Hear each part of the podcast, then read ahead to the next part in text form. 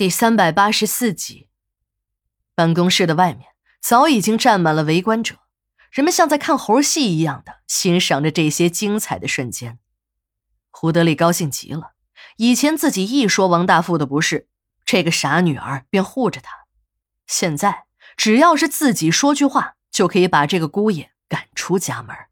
这样做既给女儿出了气，还能趁机收回王大富手中的权力。还真是一举两得的美事儿。然而，事情并没有像胡德利想象的那样简单。还没等他张嘴呢，女儿小芝便发了疯似的冲向了他。胡德利虽然对姑爷乱搞女人很气愤，可他自己却偏偏精于此道。关于胡德利在外面和别的女人有染的事儿，金枝还是知道一点的。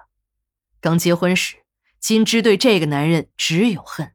只是一时凑合着过日子，心里还在盘算着如何找个时机干掉这个仇人。至于这个自己不爱的男人在外面如何胡搞，和自己一点关系都没有。甚至金枝还希望胡德利在外面多搞一些女人，也省得回到家再在他的身体上折腾。等到后来，由于孩子出生，也慢慢的长大了，他淡化了那种复仇的意识，对这个男人有了点感情后，他发现。胡德利也慢慢的改变了，胡德利渐渐的疏远了那些和他有染的村里的寡妇们，这让金枝很奇怪。这个他认为狗改不了吃屎的男人，竟然也成了一个顾家的男人。金枝从小接受的是那种大家闺秀式的教育，即使是进入了新的时代，他还是恪守着所谓的妇道。只要是没有事儿，平时他连门都很少出。即使是这样。在胡德利和村里的女人乱搞的年代，只要他一露面，还是会有很多受过他们家恩惠的人纷纷的向他举报胡德利的恶行。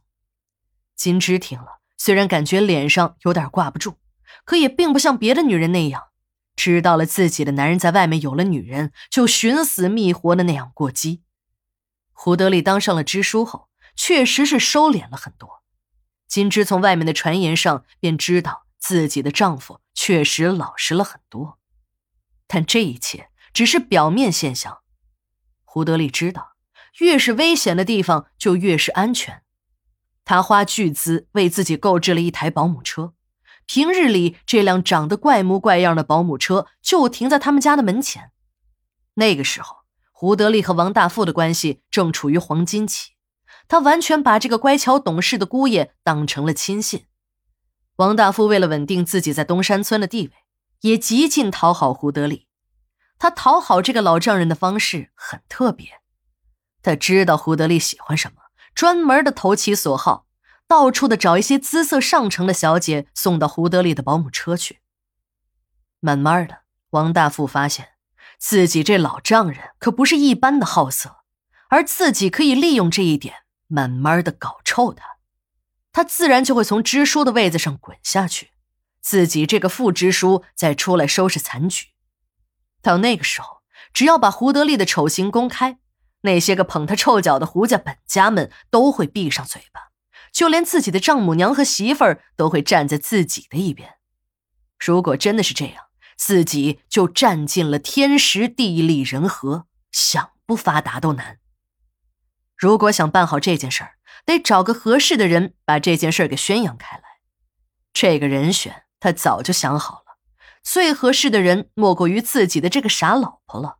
只要有人给这个傻女人装上枪，他就会放出去。经过一番的谋划，一个以扳倒胡德利为目的的阴谋开始实施了。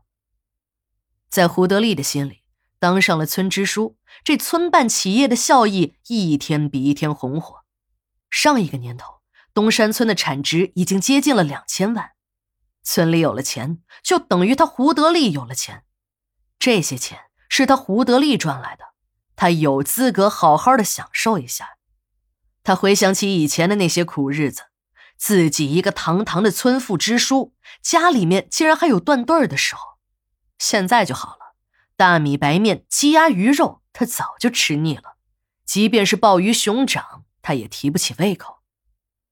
自从胡德利把东山实业搞得红火起来之后，他没少接待各地的考察团，更没少往外面跑，接触的都是一些有层次的官员，这让他见了世面。他把这改革开放的前后做了一下对比，便有了深刻的体会。